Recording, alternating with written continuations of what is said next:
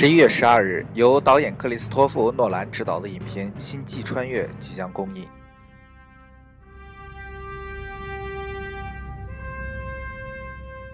影片讲述的是世界经历极端气候和粮食危机，地球濒临末日之际，一位电机工程师和一群专业研究者，还有顶级的宇航员，扛起了人类史上最重要的任务，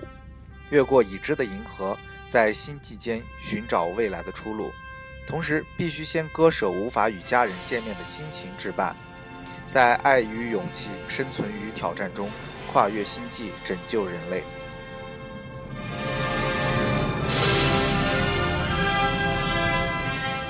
而导演诺兰历来备受争议，他1996年执导的影片《追随》在旧金山电影节上放映后，开始受到关注。两千年，诺兰凭《记忆碎片》获得奥斯卡和金球奖最佳原创剧本提名。二零一零年，凭《盗梦空间》获得金球奖最佳导演奖及最佳原创剧本提名。其作品还包括《白夜追凶》《致命魔法》《蝙蝠侠：开战时刻》《黑暗骑士》《黑暗骑士崛起》等等。今天，在诺兰这一部新片上映之前，Kelvin 就跟大家一起来聊聊诺兰和他的星际穿越。独立的见解和观点，犀利清晰的表达方式，正确生动的互联网正能量，让你在这里听到不一样的声音。您现在收听到的是独立自媒体解构生活。收听本节目，您可以通过苹果官方 Podcast 平台搜索“闲篇电台”或“解构生活”进行订阅，也可下载荔枝 FM 客户端搜索 FM 二六八幺五调频收听，或者关注我们的新浪官方微博留言讨论，参与我们的节目。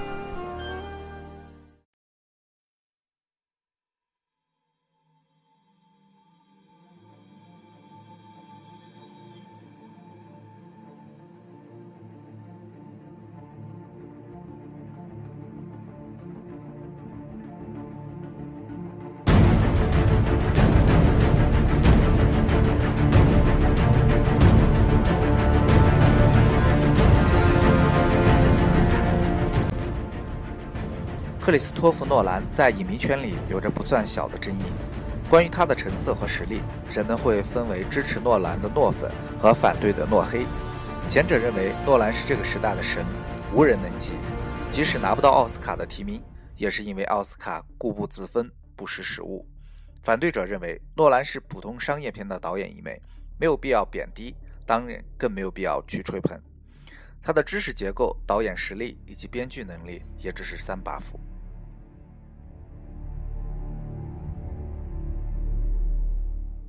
批评者还认为，诺兰的电影和艺术和对电影语汇的发掘，对电影艺术的拓展没有什么作用。时间匆匆，诺兰写不进电影艺术史。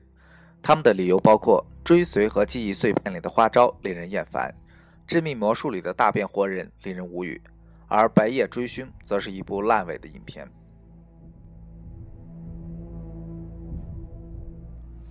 黑暗骑士》固然不俗，但也只是商业片。和顶尖的导演相比，诺兰只是一个杂耍艺人，乃至《盗梦空间》里的对梦境的表达，也只有这十分钟的新鲜感而已。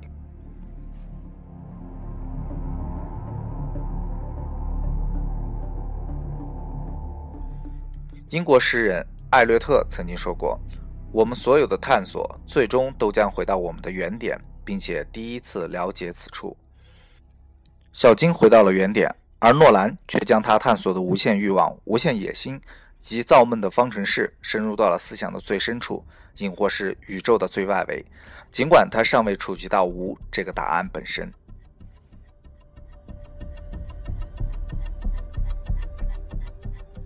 诺兰毫无疑问是一位纯商业导演，但他同时也是在用商业片进行探索和思考。只不过诺兰的思维游戏类似于工程师或者科学家。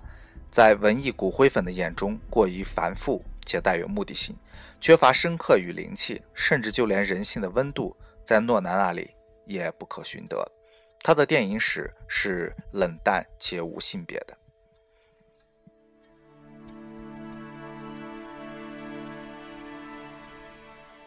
对于这部万众期待、已经被过多的讨论的《星际穿越》，神作二字的头衔，诸如其背负的十字架一样，让我们打开了诺兰电影的造梦机，从中寻找一些关于其成色的蛛丝马迹。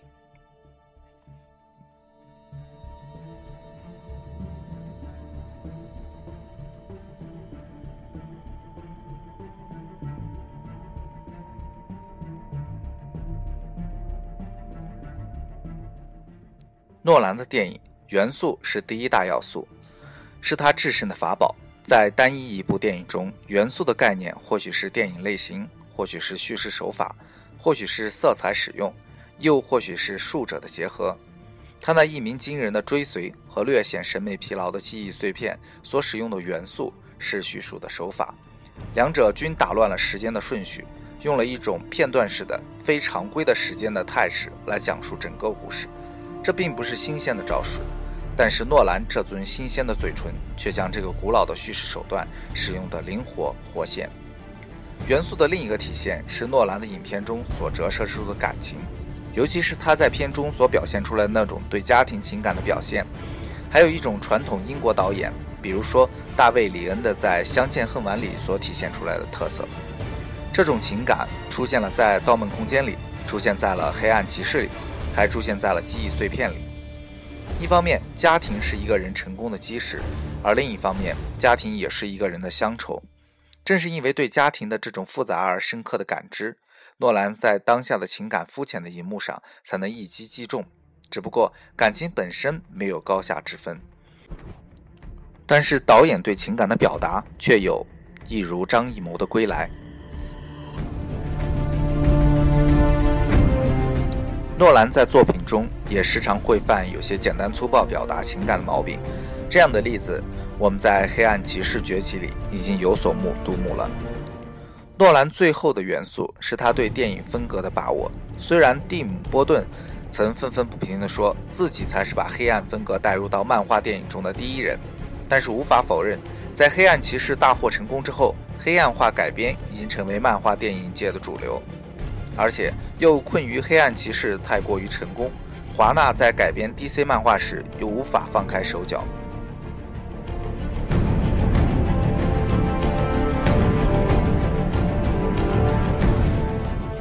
纵观诺兰的所有电影，从《追随》到《黑暗骑士崛起》，应该说他的影片的基调都不是光明向上的。虽然说这种黑暗能带给一种深度。但这也大致可以说明，诺兰很可能是无法拍摄出一部基调光明、发人深省，同时故事里又有黑暗元素的影片。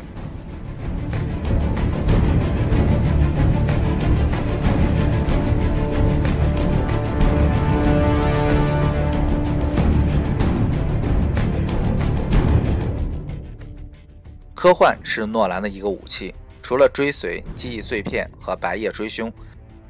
他的其他几部影片都可以划归到科幻片的范畴之中。在这些影片里，最令人无语的是玩了大变活人的把戏的《致命魔术》，而最令人难以忘怀的则是《盗梦空间》。科幻片一直是诺兰最爱的片种，他也曾经说过自己是一个不折不扣的科幻迷。可是诺兰的科幻片只不过是把科幻当做了影片的时空背景，并没有讲述科技所带来的梦境。更没有表达人类面对自己所创造出来的科技应该高兴还是慌张。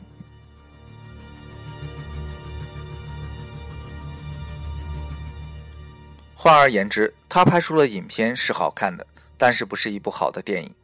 标准不同，难以获得一致的答案。在《致命魔术》里，魔术师是为了钱与名誉才求助于科学；而在《盗梦空间》里，人是为了自己的怀念。另一方面，也是为了钱而沉醉于梦境，或者是制造梦境。他的这些角色情感充沛，故事饱满，但是影片利益不高，思想也并不深刻。或许用利益和思想境界来要求一个商业片导演有些刻意难为。但如果诺兰真的要被捧为诺神，那么这种质疑则是理所应当的。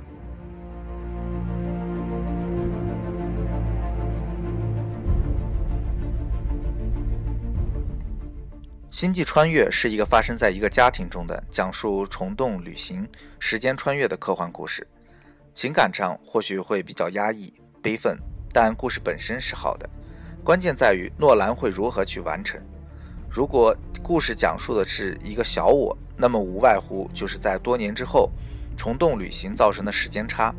父亲和女儿的情感重修于好，丈夫和妻子重新团聚，最后皆大欢喜，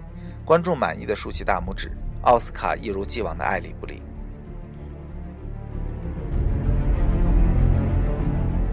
如果故事讲述的是大我，那完全就可以变成一部关于时间、关于人类历史和未来，以及关于我是谁、我从哪里来到哪里去的影片。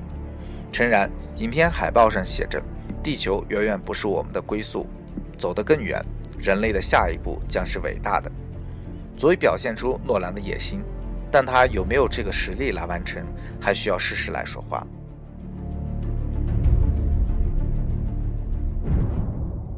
电影史上的那些伟大的、可以用深刻二字来形容的科幻片，表述的都是人类的命运，或许是用机器与人类对抗来讲述人类的前途，而个人的命运只是在命，而不是在命运。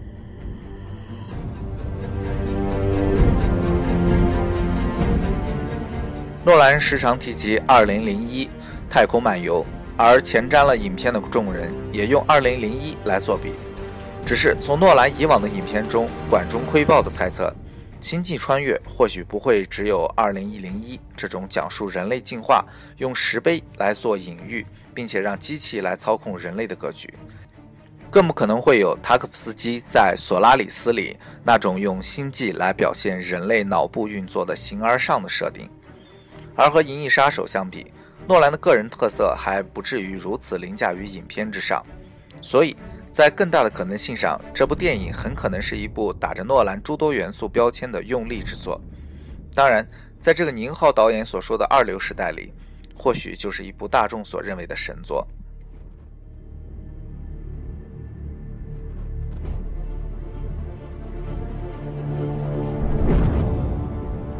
诺兰的情怀是他赢得众多影迷的法宝，他的影片中或多或少的都会有一种不算乡愁。但也能在人心头环绕不散的味道，这和影片的技术层面上的技巧无关，和是否是 IMAX 格式无关，而与诺兰对影片整体性的把握有关。他在影片中往往会注入一种人情和人文的关怀，这种文化味儿和如今的好莱坞大片所流行的短平快或者是低级喜剧完全不同，而这也是人们认为诺兰技高一筹的主要论据。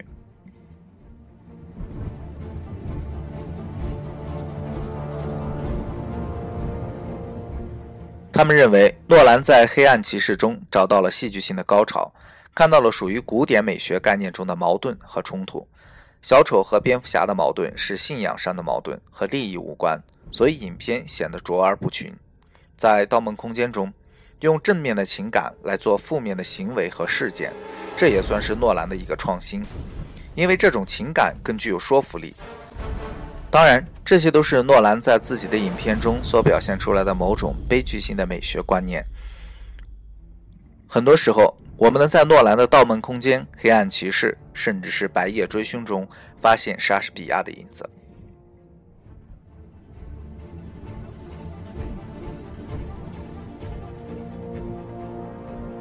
而诺兰的特色，或许是把这种古典的美学观念和现代化的电影语言汇合在一起。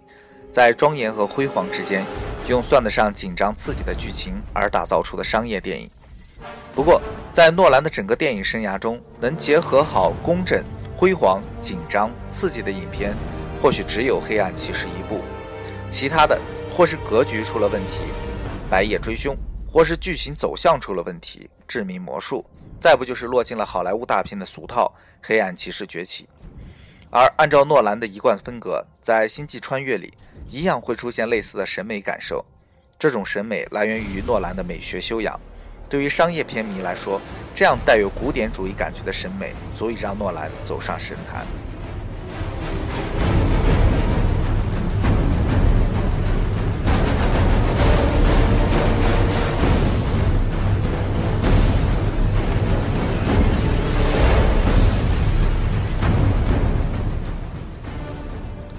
所谓诺黑，其实并不是在反对诺兰，而是不愿意看到诺兰被诺吹捧上神坛，只是一味的捧，其结果只可能是捧杀。如果诺兰真的是诺神，那么更多的水准和成色高于诺兰的导演要往哪里安放？按照伊伯特的方法，在电影的评价都是相对的概念，那么我们对诺兰的评价也应该是相对的。所以，在评论《黑暗骑士》的时候，我面对的是之前的所有蝙蝠侠电影，包括诺兰自己拍摄的另外两部，而不是去评价他与《银翼杀手》相比如何，更不是在拿他与《教父》相比如何。和以往的蝙蝠侠电影相比，这是一部绝佳之作；和《银翼杀手》比，勉强能应战一番，而和《教父》相比，则无论是在表演、摄像还是剧情利益上，均无法相提并论。虽然这两者在 IMDB 上的得分相仿，影迷可以盲目的喜欢，可以不顾一切，甚至变身刷分的脑残粉，但奥斯卡的评委或许还是明白人。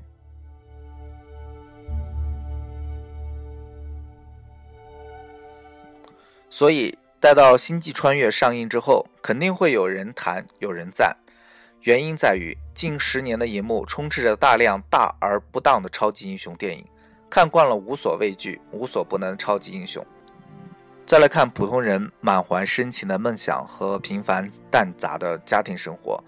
配以虫洞旅行、穿越宇宙、人类历史等等重大的命题，《星际穿越》肯定不会是一部烂片。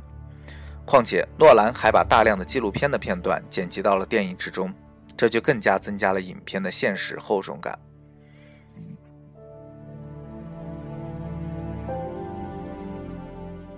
而另一方面，人们又会把影片放在科幻电影史上的坐标里进行比较，而这个时候，诺兰或许会难以应战，在剧本上出现问题。最好的诺兰是情怀的。最差的诺兰是故事的。换而言之，在这个没有大师的二流时代里，诺兰做到了一流的水准。但倘若将其与《二零零一太空漫游》或者是《索拉里斯》，甚至是和《银翼杀手》《骇客帝国》《终结者》《星球大战》做对比，神作这两个字也许难以安放在《星际穿越》之上。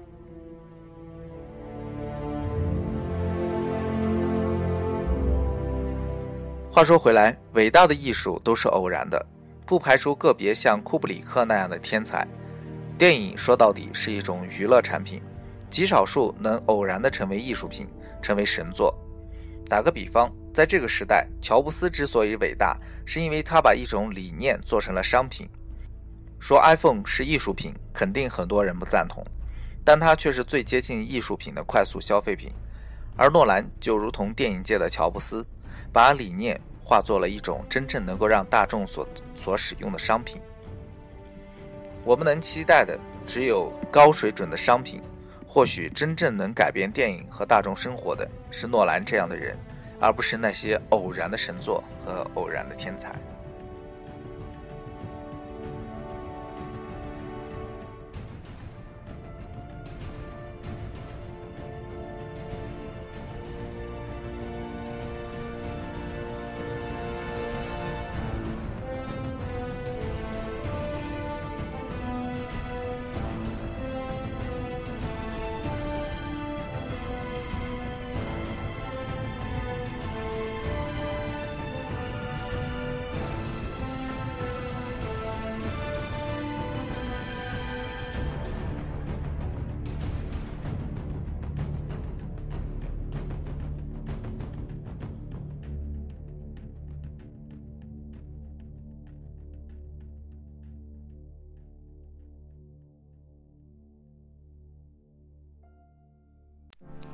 收听本节目，您可以通过苹果官方 Podcast 平台搜索“闲篇电台”或“解构生活”进行订阅，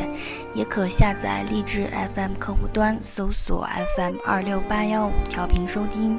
或者关注我们的新浪官方微博留言讨论，参与我们的节目。